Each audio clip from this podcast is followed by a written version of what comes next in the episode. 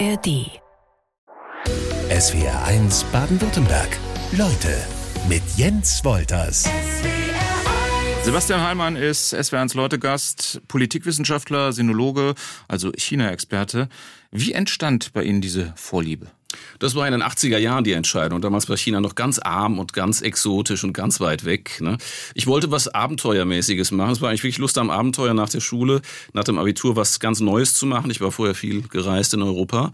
Und dann kam die Frage auf, was mache ich eigentlich dann sozusagen, um äh, aus Europa rauszukommen. Ne? Da gab es dann arabische Welt, es gab Japan, es gab China. Aber China fand ich einfach von meiner Vorlektüre damals am spannendsten. Und äh, es war wichtig, es war damals keine Success Story, es war damals keine mhm. wirtschaftliche Aufstiegsstory. Das war ein armes Land, ja, mit Hungersnöten zum Teil noch in einigen Landesteilen, damals auch noch tatsächlich Anfang der 80er.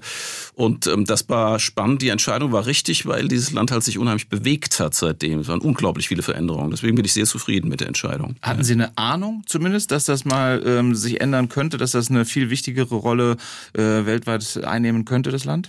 Es war schon so, dass dieses Land ähm, viel besser organisiert war als alle anderen Entwicklungsländer, die ich damals gesehen hatte. Ich war vorher auch schon ein bisschen rumgereist in der Welt und es war auffällig, dass sozusagen, wenn das losgelassen wird, auch das Unternehmerische in China, wenn also von der Regierung her äh, diese Ver Verstaatlichung aufgehoben wird und Privatunternehmen zugelassen, dann eine enorme Dynamik auch möglich würde.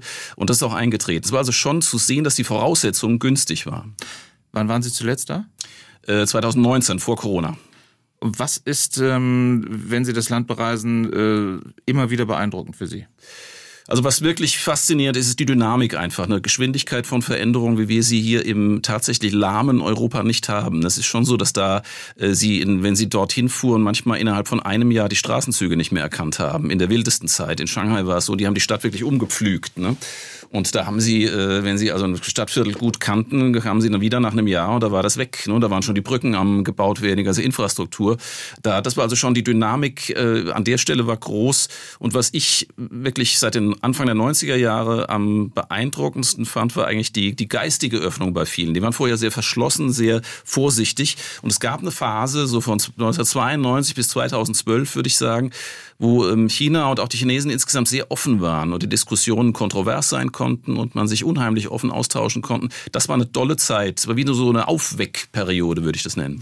Und der Unterschied in China äh, zwischen den großen Städten und dem ländlichen Raum, wie groß ist der? Na, der war damals unglaublich. Ne? Das war schon so, dass das, äh, dass wenn sie da aufs Land fuhren, zu auch irgendwelchen Sehenswürdigkeiten oder zu, zu Feldforschung, das war schon so, dass sie da in ärmste Gebiete kamen. Ne? Also wo, ähm, also in den 80er Jahren waren wir einmal im Zug unterwegs, da standen auf einmal wirklich nackte, völlig verkrustete Menschen vor dem Fenster des, des Zuges und haben gebettelt, um ein bisschen was zu essen. Ja, das war also ganz im Westen von China. Es gab also wirklich da noch akute Not, die sie dann nicht mehr sehen. Ne? Also es hat sich auch im Land viel getan, aber das Gefälle ist immer noch äh, sehr groß, keine Frage. Bei den Menschen auf der Straße in China, welche Rolle spielt da Deutschland?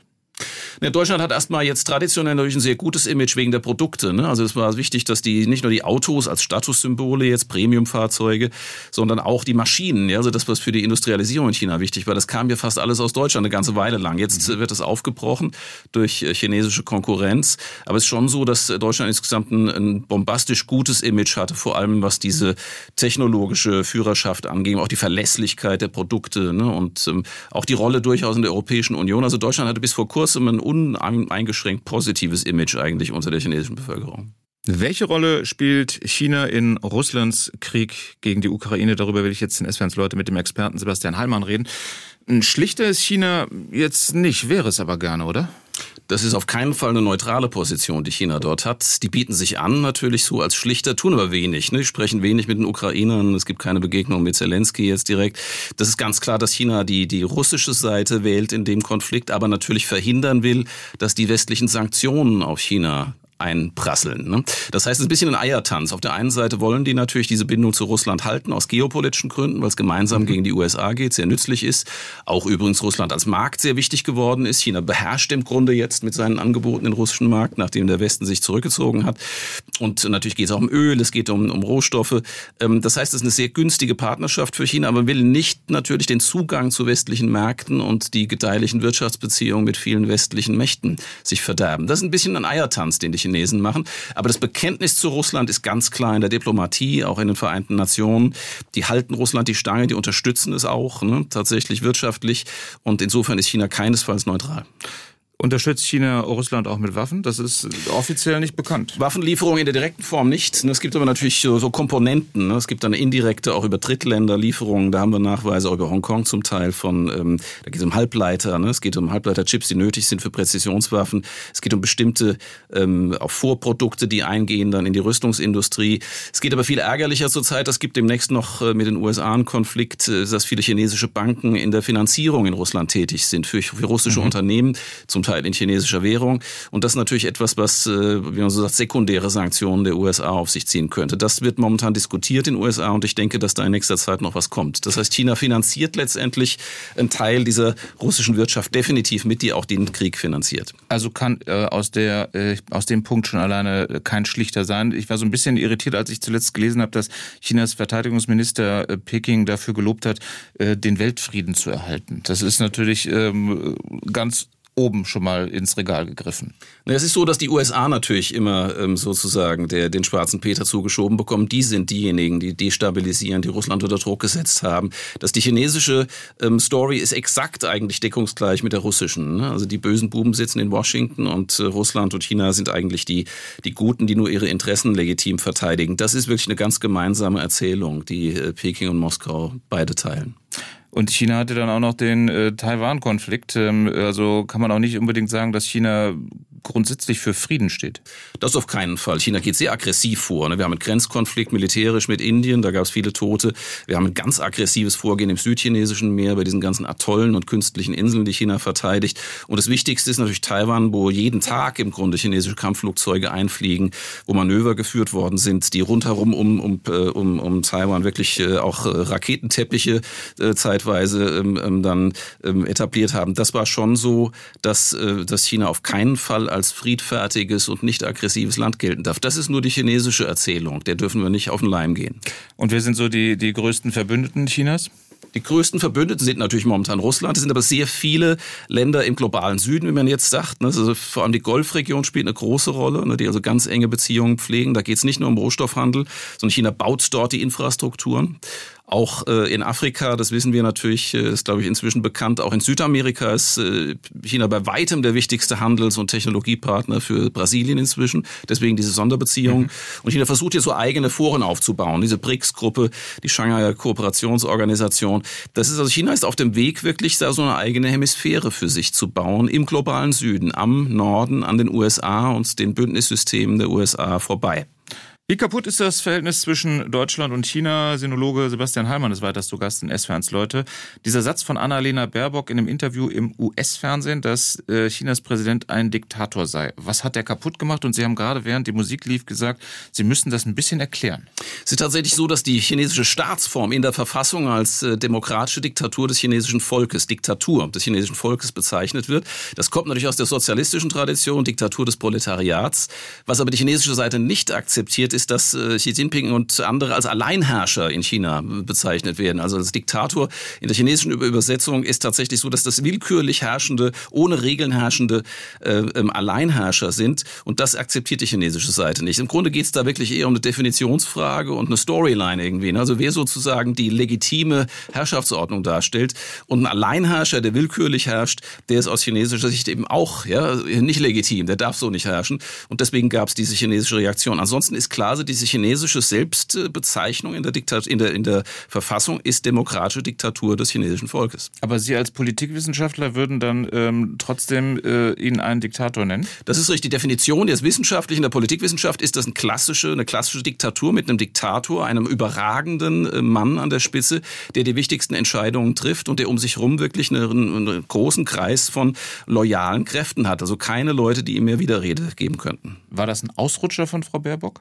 Ich denke, dass das bewusst war, dass sie auch so denkt. Ne? Dass tatsächlich halt dieser Gegensatz zwischen Demokratie und Diktaturen, dass der von der Biden-Administration, aber auch jetzt gerade von den, von den Grünen in der Bundesregierung sehr stark gemacht wird, auch von der FDP in der Bundesregierung übrigens, dass das eben nicht nur ein Wirtschaftskonflikt oder militärischer Konflikt oder Taiwan-Konflikt ist, sondern dass wir hier einen Systemkonflikt haben zwischen Demokratien und Diktaturen. Und da ist dieser Gegensatz halt in der westlichen ähm, Begriffsbildung, ist der wirklich ganz wichtig.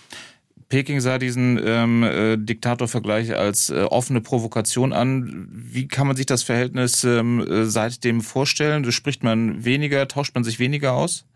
Ist ganz klar, dass äh, Frau Baerbock natürlich auf chinesischer Seite als äh, sehr aggressiv und ähm, als vor, als mit Vorurteilen belastet dargestellt wird. Und deswegen wird man ihr da nicht mehr so die Türen aufmachen. Das ist schon so, dass sie im Außenministerium eine sehr harte äh, China-Linie vertritt und das wird in Peking auch so wahrgenommen. Aber das ist natürlich eine begründbare Linie und in, der China-Strategie streckt sich das ja auch nieder. Und insofern ähm, wird da das, die werden keine Freunde mehr werden, sagen wir es deutlich. Ne? Meiner Einschätzung nach hat sie das ja auch bewusst in Kauf genommen, diese Reaktion, weil es gab ja nicht danach irgendwie etwa die, den Ansatz einer Entschuldigung ihrerseits. Das ist eine Zuspitzung, die darauf fußt, dass dieser Systemkonflikt nicht behebbar ist und China die wichtigste Herausforderung ist für die Demokratien auf der Seite dieser äh, nicht demokratisch äh, regierten Systeme. Es ist klar, dass China die erfolgreichste und auch international mächtigste äh, äh ja, Diktatur ist aus der Definition von Frau Baerbock heraus. Und ähm, zeigt das auch so diese, diese, diese Verbalattacke, den neuen Umgang ähm, der deutschen Politik mit China? Also, dass wir da eine, eine Kursänderung haben mit der neuen Regierung? Es ist schon so, dass das Misstrauen natürlich gestiegen ist und wir haben ja auch äh, offizielle Papiere wie die China-Strategie, wo klar ist, dass es einen Wettbewerb gibt, eine Rivalität gibt, auch Bedroh Bedrohungsszenarien gibt, die da benannt werden auch. Und ähm, das Ganze ist schon klar, dass äh, sich das gewandelt hat gegenüber der Merkel-Ära. Aber wir haben in der Bundesregierung natürlich unterschiedliche Positionen. Wir haben im Kanzleramt und auch in anderen Ministerien eine starke ähm, dann auch Betonung auf der Kontinuität der Wirtschaftsbeziehung, was momentan natürlich auch bei uns nicht wirtschaftlich gut läuft. Dass es also wichtig ist, dass das nicht einfach abbrechen darf und dass man dann auch sozusagen miteinander weiter im Gespräch bleiben muss. Und auf der anderen Seite gibt es die, die Idee einer wertegeleiteten Außenpolitik, die natürlich nicht bereit ist, zu viele Kompromisse zu machen ne, mit, mit Peking. Und das ist eine Spannung, die auch in der Bundesregierung angelegt ist. Es werden es Leute weiter mit dem China-Experten Sebastian Heilmann. Wie sehr ist Deutschland abhängig von China? Bevor wir später nochmal ähm, darauf gucken, wo uns äh, China-Produkte tagtäglich eigentlich begegnen. Er ist der wichtigste Außenhandelspartner, somit gewesen eine lange Zeit. Momentan sinkt, sinken die deutschen Exporte nach China, sinken tatsächlich recht schnell. Von 8% Anteil ist auch nur noch auf 6%. Wir sind aber abhängig, abgesehen von diesen großen Makrozahlen, sind wir abhängig in allen Bereichen der Lieferketten. Es gibt praktisch kein produzierendes Unternehmen in Deutschland, kein Produkt, was hier ähm, hergestellt wird, was nicht auf chinesische Vorprodukte und Komponenten zugreift. Vor allem in der Mikroelektronik ist das klar, bei den Haushaltsgütern. Wir kennen das alle, ne? bei Amazon kaufen oder bei AliExpress, wo es jetzt ist. Es ist klar, dass chinesische Angebote, chinesische Produkte wahnsinnig wichtig sind bei allem, was wir im Alltag nutzen. Kleidung natürlich auch. Das ist etwas jetzt äh, noch in andere Länder auch gewandert in der Produktion. Aber alles, was mit Mikroelektronik im weitesten zu tun hat, unsere, unsere Notebooks, ja, unsere Smartphones kommen dort her. Apple hat 80 Prozent der Fertigung in China immer noch. Das heißt, China ist wirklich eine wahnsinnige äh, Güterproduktions- und Exportmaschine. Und deswegen können wir uns auf keinen Fall vorstellen, dass wir da kurzfristig uns von abnabeln können. Das wird, wenn überhaupt, lange dauern. China ist unverzichtbar im Alltag sozusagen. Also hätte ich besser fragen sollen, wie sehr Deutschland noch abhängig ist von China, weil es da halt den, den Wandel gibt und weil man vielleicht das ja auch anders ausrichten möchte. Es gibt den Versuch, Seite. das ist richtig. Aber diese Lieferketten sind natürlich sehr stark optimiert. Es geht um Kosten. Die Produkte würden viel teurer werden, wenn wir das woanders hier beziehen. Aber Sie haben recht, momentan werden viele dieser Lieferketten werden neu organisiert. Die Produktion wandert zum Teil ab. Jetzt nach Südostasien, Vietnam, Malaysia, Thailand. Auch Indien spielt eine zunehmende Rolle, auch für Investitionsziele. Das heißt, wir haben da momentan eine Art Umorganisation, die da stattfindet. Das dauert lang. Das geht nicht von einem Tag auf den anderen, wie sich jeder vorstellen kann.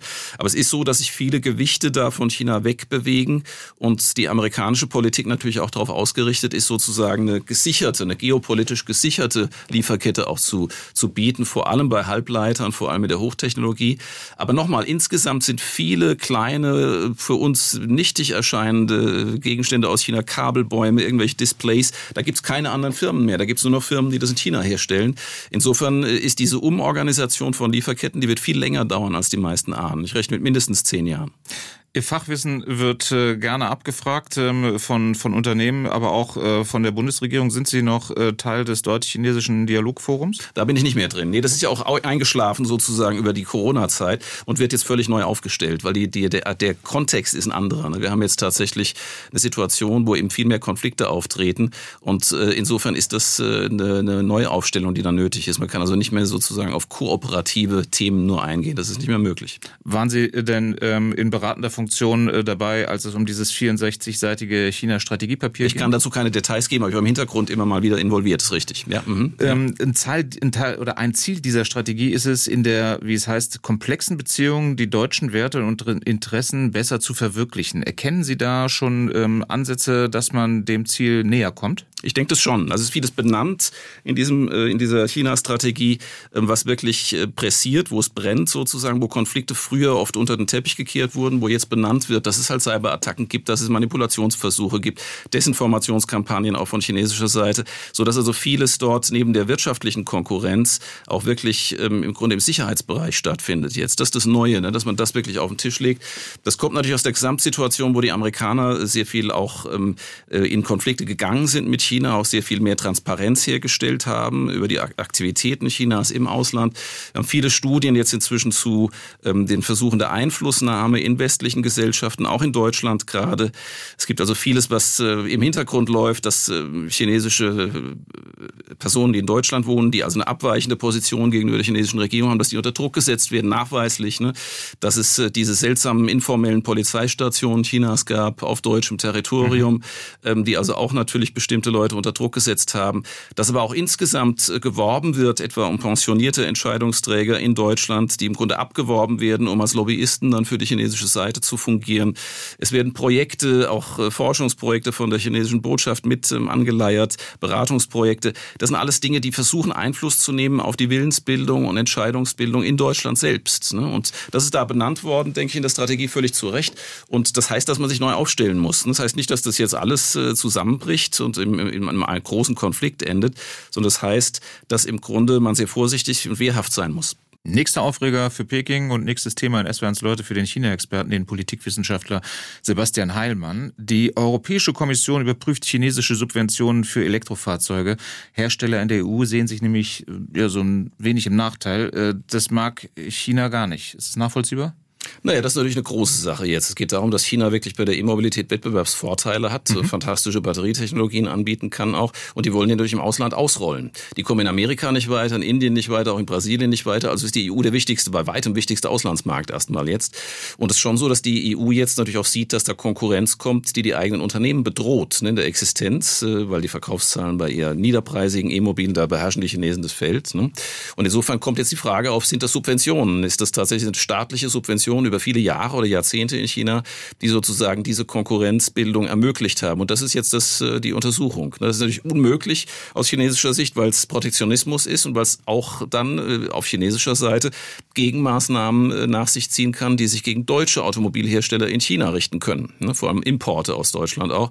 Und das ist schon ein großes Spiel jetzt, wo es im Grunde darum geht, ob diese Automobilmärkte miteinander offen noch weiter leben können oder ob man sie im Grunde jetzt dann zunehmend abschottet und China dann eigenes Spiel macht und ähm, die Deutschen auch in China natürlich eine immer schwächere Position dann haben werden. Ne? Das ist jetzt schon eine ganz große Auseinandersetzung, die da auf uns zukommt. Aber die chinesische Position ist ja auch durchaus nachvollziehbar, weil auch in Deutschland äh, werden Autos gebaut und äh, man verkauft die auch gerne ins Ausland und nicht nur in Deutschland. Ist richtig. Wir haben momentan jetzt beim Protektionismus haben wir natürlich die Tendenz, dass wenn Konkurrenz aus dem Ausland kommt, die die eigene Industrie tendenziell platt machen kann, dass man dann frühzeitig Schutzmaßnahmen mhm. hochzieht. Ne?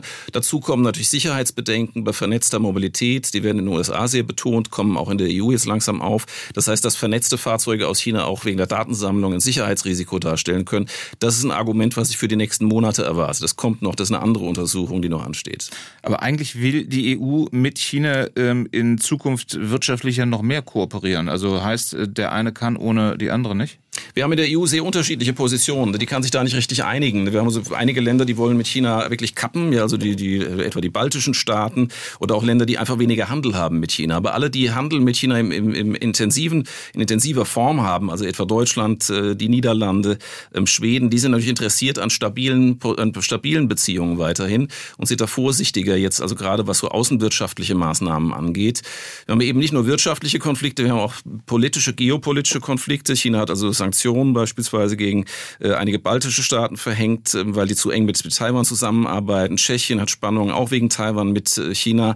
Da sind also noch andere Spiele dann sozusagen im Feuer. Und die EU muss da eine gemeinsame Position auch treffen, wie sie solchen ähm, Zwangsmaßnahmen aus China entgegentritt. Ne? Wenn also einzelne Länder rausgeguckt werden ne? und sozusagen bestraft werden, ob dann die EU als Ganzes reagiert auf diese chinesischen ähm, ähm, Bedrängnisse. Das sind Dinge, die momentan jetzt alle auf dem Tisch liegen. Und das ist ein schwieriges, eine schwierige Gemengelage, aber alles deutet darauf hin, dass diese Beziehungen zwischen EU und China auch immer schwieriger werden in den nächsten Jahren. Gibt es denn ein Beispiel, was man anführen kann, äh, wie es laufen kann, wenn man sich von äh, China distanziert, äh, von einem Wirtschaftszweig, wenn man da versucht, die Verbindung zu kappen? Das wichtigste Beispiel, denke ich, war Australien tatsächlich. Die hatten ja gefordert, einsam, das war ein schwerer Fehler, unkoordiniert mit anderen, dass es eine internationale Untersuchung geben muss zu den Ursachen von Corona, ja, wo das herkommt. Mhm. Und die Chinesen haben da eben zugemacht, haben keine Daten geliefert und so weiter. Und dann haben aber die Chinesen gesagt, dieses Australien hat sich damit jetzt wirklich zu weit aus dem Fenster gelegt, hat uns da jetzt angegriffen, völlig ungerechtfertigt, haben dann Sanktionen verhängt ne, gegen ähm, australischen Rotwein, etwa ganz brutale 100 Prozent Strafzölle, ähm, dann auch sogar gegen äh, australische Rohstoffe eine ganze Weile lang. Das hat schon dieses Land im Export massiv beschädigt und die Weinindustrie in Australien ist immer noch nicht, hat sich immer noch nicht erholen können davon, immer noch nicht. Das sind also Dinge, wo wir sehen, wenn äh, ein demokratisch regiertes Land in Konflikt äh, gerät mit China und Zwangsmaßnahmen aus China auf es zukommen, wenn das dann nicht koordiniert handeln kann mit anderen zusammen im Bündnis, dann funktioniert das nicht, dann ist man schnell an der Wand. Und deswegen, also die Regel ist, äh, China nie alleine gegenüberzutreten in solchen Konflikten. Und da muss die EU noch hart dran arbeiten, dass wirklich dann die gemeinsame Stärke sozusagen ausgefahren wird, wenn solche Zwangsmaßnahmen aus China kommen. Wenn wir es andersrum sehen, was braucht China dringend aus Europa? Naja, Europa ist immer noch wichtig jetzt für als Technologiegeber. Am stärksten kann man es, glaube ich, festmachen bei der Halbleiterproduktion, wo die Firma ASML in Holland oder auch dann Trumpf und Zeiss in Deutschland ähm, die wichtigsten Maschinen für die Herstellung von High-End, von, von Hochleistungshalbleitern äh, herstellen und liefern weltweit. Und dort äh, ist China stark interessiert, dass auf keinen Fall Einschränkungen stattfinden. Aber wir haben jetzt auch auf amerikanischen Druck hin äh, von Holland aus ähm, tatsächlich Einschränkungen für die Lieferung, große Einschränkungen für die Lieferung dieser Maschinen. Und das äh, bremst Chinas Entwicklung im Hochtechnologiebereich, im Halbleiterbereich. Das sind Dinge, wo Europa als Technologielieferant, auch bei vielen Hidden Champions in Deutschland, diese kleinen mittelständischen Unternehmen, die exklusiv hervorragende Technologien anbieten, die sind unverzichtbar für China in vielen Bereichen der Industrie. In Estlands Leute beschäftigen uns weiter mit China. Experte Sebastian Heilmann hilft, ich sag mal, so ein Bild entstehen zu lassen. Welche Rolle möchte ähm, China wirtschaftlich und politisch eigentlich in der Welt spielen? Also der Wunsch sozusagen. Ja, das ist schon die große Herausforderung. Also der Xi Jinping ist ja jemand, der will eine andere Ordnung. Ne, der will immer nichts, kaputt, will nichts kaputt machen per se. Ist also anders als die russische Position, anders als Putin, würde ich definitiv sagen, ist der Xi Jinping kein Zyniker, sondern der wirklich eine andere Ordnung aufbauen. Der sieht also den Westen im Niedergang, der sieht die Weltordnung durch viele Verzerrungen, Ungerechtigkeiten gekennzeichnet, positioniert China jetzt als die Macht, die diese Neugestaltung der Weltordnung äh, aufnehmen kann, zugunsten natürlich der Entwicklungs- und Schwellenländer. Das ist die offizielle Erzählung jetzt aus, aus Peking. Aber es ist klar, dass China darin auf jeden Fall eine absolut zentrale Rolle spielen wird, auf Augenhöhe der USA. Das ist eindeutig das Ziel und da kommen auch die großen Konflikte her. Ne? Also nochmal, China will eine andere Ordnung, will eine Weltordnung, die aus der eigenen Sicht natürlich gerechter ist, die die amerikanische Führungsrolle reduziert mhm. ja, und im Grunde dann Möglichkeiten gibt für eine dauerhafte Prosperität wirtschaftlich und Frieden, ja, auch militärisch dann weltweit. Das ist also die, ähm, die Verheißung von Peking aus. Also mehr äh, Akzeptanz und Wertschätzung wären alleine zu wenig. Das ist schon wichtig. Ich würde sagen, das ist wichtig, dass die chinesische Seite sagt, die amerikanische, die ähm, macht manchmal kompromissbereite äh, Rhetorik, aber am Ende wollen sie uns klein halten. Das ist die Wahrnehmung. Wahrscheinlich stimmt die auch aus meiner Sicht, weil die amerikanische Seite natürlich sieht, wir haben enorme Vorteile durch diese Führungsrolle, durch die hegemoniale Rolle, mhm. ja, Führungsrolle in der Welt mit dem Dollar und so weiter, mit der Organisation der Finanzmärkte, alles von Amerika aus, ähm, militärische Dominanz natürlich auch. Und das alles zusammen ist für China nicht akzeptabel. Und da kommt dieser Grund, dieser nicht überbrückte unüberbrückbare Konflikt her tatsächlich. Ne? Amerika will diese Position nicht aufgeben, verteidigt sie und China will nicht klein gehalten werden von den USA. Das ist die Konstellation. Ich habe mal ein paar Überschriften der letzten Wochen gesammelt, die schon eine ordentliche Spanne, wie ich finde, deutlich machen.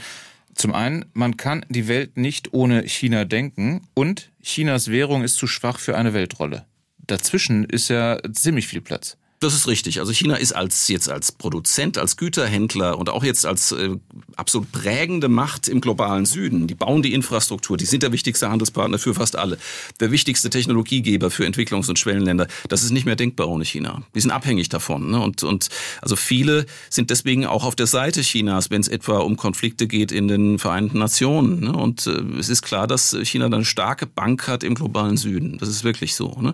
Auf der anderen Seite ist völlig richtig, die Währung, die chinesische Währung ist als Handelswährung ausgebaut worden, weil China eben so ein wichtiger, mhm. Handels, äh, wichtiger Handelsmacht ist. Aber als Reservewährung jetzt ne, kommen die bei weitem nicht an den US-Dollar ran. Das ist weiterhin so, dass diese Kapitalmärkte in den USA eine unglaubliche Anziehungskraft hat, dass der US-Dollar ungefährdet ist. Der wird ein bisschen reduziert momentan, aber letztlich die zentrale Position des US-Dollars im Weltfinanzsystem ist weiterhin gegeben. Ne. Und China arbeitet darauf hin, das zu reduzieren, aber das wird ein sehr langer Lauf werden und das weiß China auch. Und wie wichtig ist das äh, Verhältnis China-USA? Ja, das ist absolut zentral. Wenn da was schief läuft jetzt, bei einem, Konflikt um Taiwan, wo dann die USA sich militärisch engagiert gegen China, dann ist das äh, das Ende der Globalisierung, wie wir sie kennen. Es ist klar, dass das wirklich die, die gesamte Weltordnung, alles, was wir bisher an Zusammenarbeit erleben, würde das äh, innerhalb kürzester Zeit zerstören können. Das ist also schon so, dass die, das wichtigste Verhältnis momentan äh, auf diesem Globus ist ganz klar das Verhältnis zwischen Peking und Washington. Aber ein Eskalationsszenario, das spielen Sie schon im Kopf durch? Das wird durchgespielt von allen, ne? weil Taiwan natürlich etwas ist, wo die chinesische Führung gesagt hat, Xi Jinping selbst, das soll noch in dieser Führungsgeneration äh, gelöst werden, dieses große Wiedererstarken der chinesischen Nation, da fehlt Taiwan halt. Und Taiwan, äh, die meisten Taiwaner akzeptieren nicht die Vorschläge von, von China. Die USA ist äh, auch nicht bereit, also sozusagen eine friedliche Wiedervereinigung äh, verhandeln zu lassen, die im Grunde eine Preisgabe Taiwans an die Volksrepublik China bedeuten würde. Das heißt, wir haben da keinen Verhandlungsspielraum. Und das macht das Ganze so heiß, ja, zusammen mit den militärischen Maßnahmen, die momentan China vor allem gegenüber Taiwan fährt. Und die Wahlen in den USA, die sind wahrscheinlich nicht ganz unwichtig. Das wird sehr wichtig, ne, weil ähm, es kann mehreres passieren. Es kann passieren, dass Trump gewinnt und Taiwan auf einmal nicht mehr wichtig ist, ja, dass er sagt, das, das brauchen wir nicht zu verteidigen. Das ist für China ein Signal, dass sie weiter vorangehen können. Oder es kann passieren, dass die Wahl so unentschieden ausgeht, dass es keine wirklich Regierungsbildung mehr gibt in, in Washington und dann im Grunde so ein Machtvakuum da ist. Auch das ist eine Chance für China. Das heißt, wir haben jetzt schon in eine, ein, eineinviertel Jahren haben wir eine Situation, die dazu führen könnte, dass äh, die Kalkulationen sich ändert, das ändern, dass China auf einmal sagt, wir können da jetzt eigentlich den Druck auf Taiwan erhöhen und versuchen, diese Wiedervereinigung jetzt beschleunigt herbeizuführen. Die weltweite Statistik chinesischer Marktanteile macht deutlich, wo uns überall Made in China begegnet. Ähm, kann ich mal in SWRs Leute mit dem China-Experten Sebastian Heilmann so ein, so ein paar Beispiele geben. Mit 79-prozentiger Wahrscheinlichkeit kommen die Daunen oder Federn, in denen wir schlafen, aus China. Spielzeug im Kinderzimmer zu 56 Prozent aus China. In über vier von zehn Fällen haben wir ein Möbelstück zu Hause aus China und Klamotten aus China mit 31-prozentiger Wahrscheinlichkeit. Das ist der Stand von 2021. Äh, das sieht bei Ihnen wahrscheinlich nicht anders aus. Das ist völlig richtig. Wir sind, China ist überall drin. Wir haben ja auch vieles, wirklich alle möglichen Produktionsarten natürlich ausgelagert nach China ne, in den letzten 20, 30 Jahren, sodass im Grunde also erstmal von diesen günstigeren Produkten, die Sie gerade benannt haben, kommt fast, äh, ist der Anteil Chinas immer über 50 Prozent fast. Ne? Das ist klar, ein bisschen sinkend momentan. Was mir mehr Sorgen macht, sind natürlich die digitalen Produkte, ne, wo wir momentan, also wo Daten gesammelt und verarbeitet verarbeitet werden. Das ist eine, eine Sache, wo es dann auch mit den Konflikten, die gerade auflaufen, vielleicht irgendwann dann schwierig wird und bedenklich wird. Die Kinder nutzen alle TikTok, das ist eine riesen Datenmaschine, ne? Short-Videos, das ist etwas, was, ähm, glaube ich, sehr wichtig ist. Das Geschäftsmodell ist auf Daten sammeln und Daten verarbeiten angelegt. Also individuelle Profile für jeden Nutzer, jede Nutzerin. Ne? Und das ist schon was Besonderes. Es geht weiter bei äh, Staubsaugerrobotern äh, in, im Haushalt äh, aus chinesischer Produktion. Die haben natürlich Kamerasysteme sehr ausgefuchst inzwischen. Die schicken ständig Bilder hin und her. Ne? und, und äh, sind vernetzt. Insgesamt, wir haben Drohnen, die von allen Hobbyfotografen und Kameraleuten benutzt werden, von DJI. Das ist 70 Prozent Weltmarktanteil bei zivilen Drohnen. Die sind überall. Unsere Polizei nutzt die für die Verkehrsüberwachung. Das sind alles Datenlieferanten und das sind kostbare Daten. Ne? Diese Unternehmen machen auch ihre Geschäftsmodelle mit diesen Daten. Das heißt, da haben wir schon viele Schwierigkeiten. Bei, Miet, bei Mietwagenfirmen momentan kommen immer mehr chinesische Fahrzeuge, mit denen sie ihr Smartphone verbinden, also im Grunde dann auch Daten wieder liefern, bereitwillig. Ne?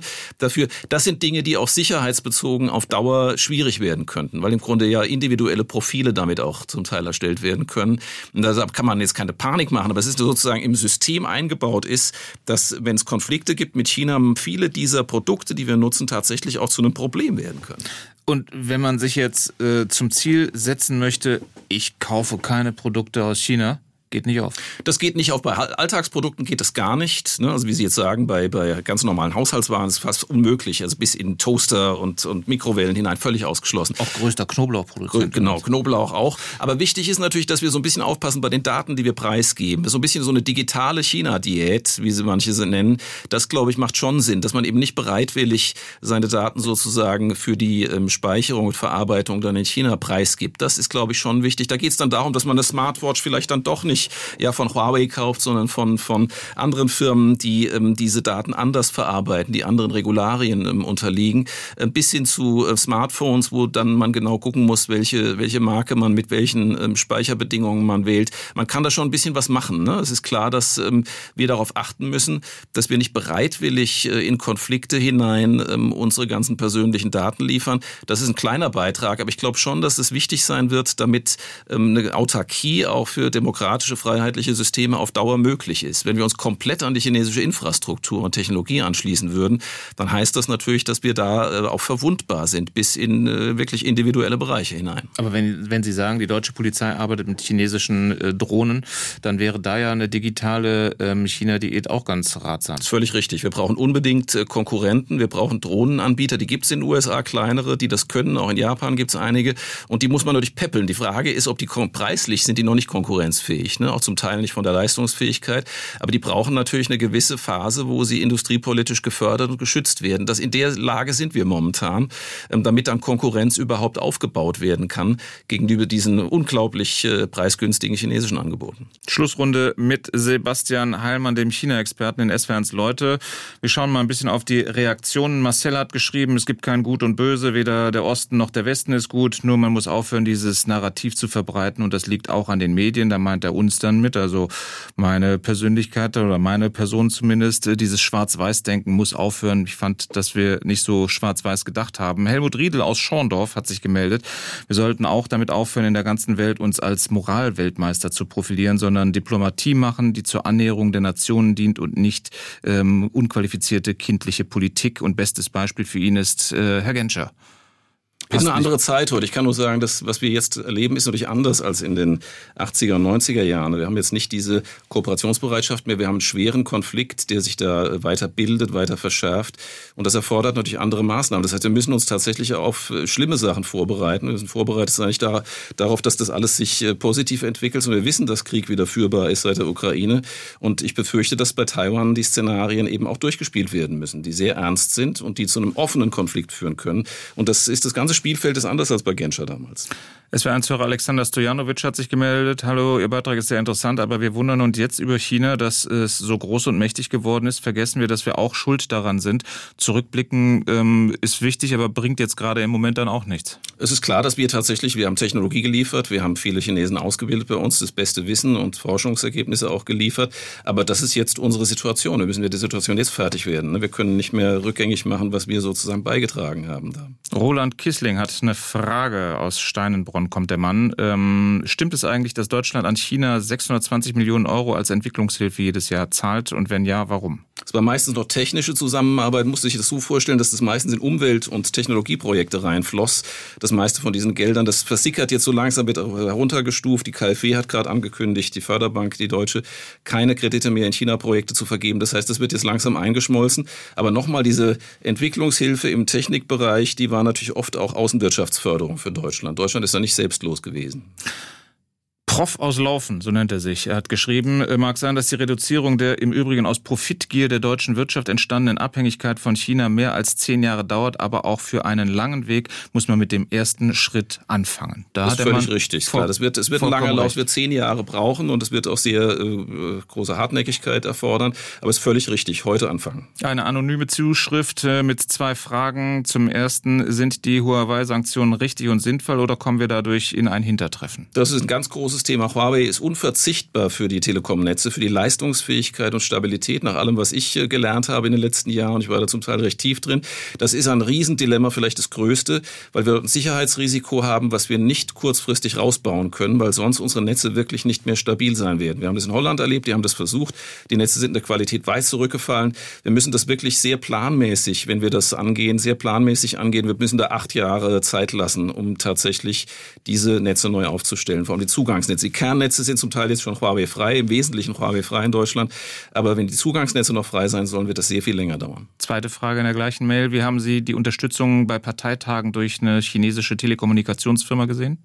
Naja, das ist so, dass tatsächlich diese Dienstleister und die Hardware von den Chinesen äh, wirklich konkurrenzlos sind. Das sind genau diese Kompromisse, die stattfinden. Man hat dann im Grunde, die schicken ein großes Team, die bauen das alles auf und sind dann kostengünstiger und dann geht man diese Kompromisse ein. Aber es ist jetzt nicht so, dass bei Parteitagen, bei Parteitagen unheimlich viel äh, Geheimwissen sozusagen da gewinnbar ist. Da würde ich sagen, der Spion Spionage findet vielleicht statt, aber das ist jetzt nicht der heikelste Punkt. Der heiklere Punkt sind natürlich äh, die ganzen Bundesbehörden in Berlin. Dirk Diestel aus Überlingen schickt ein Beispiel. Sie berichten eben über die Diskussion Diskussion in der EU Strafzölle für PKWs aus China einzuführen. Im kleineren Bereich E-Bikes gibt es das schon seit Jahren. Es werden je nach Hersteller bis zu 80 Prozent des Warenwertes auf die Importpreise von chinesischen E-Bikes berechnet. Ohne diese wären europäische Hersteller gar nicht mehr wettbewerbsfähig, weil die Regierung Chinas die Hersteller massiv unterstützen. Ja, das ist richtig. Wir haben also da tatsächlich in vielen Bereichen jetzt Anti-Dumping-Zölle, wo im Grunde die Chinesen auch unter Produktionskosten sozusagen Waren anbieten. Und da geht die EU dann vor ne, mit solchen Strafzöllen. Und Roger Schulz hat noch eine Frage, warum werden Bauprojekte, die von Europa gefördert werden, zum Teil an China vergeben, zum Beispiel ein Brückenneubau in Kroatien. Die Chinesen würden keine von ihnen geförderten Projekte an europäische Firmen vergeben. Solche Projekte sollten nur europaweit ausgeschrieben werden. Das ist korrekt. Die müssen halt ausgeschrieben werden. Das ist EU-Recht und die chinesischen Ingenieursfirmen, das sind sehr große staatliche Baufirmen, die auch unmögliches Gelände inzwischen bearbeiten können und bebauen können mit Brücken, mit Tunnels und so weiter. Die sind sozusagen beim Preis dann wirklich konkurrenzfähig und wir müssen uns da überlegen, was wir machen. Das also auch, die sind von der Leistung her gut, die sind vom Preis her sehr gut und dann kommen sie bei solchen Ausschreibungsverfahren oft siegreich hervor. Sebastian Herrmann, danke fürs Kommen, für das aufschlussreiche Gespräch. SWR 1 Baden-Württemberg. Leute, wir nehmen uns die Zeit.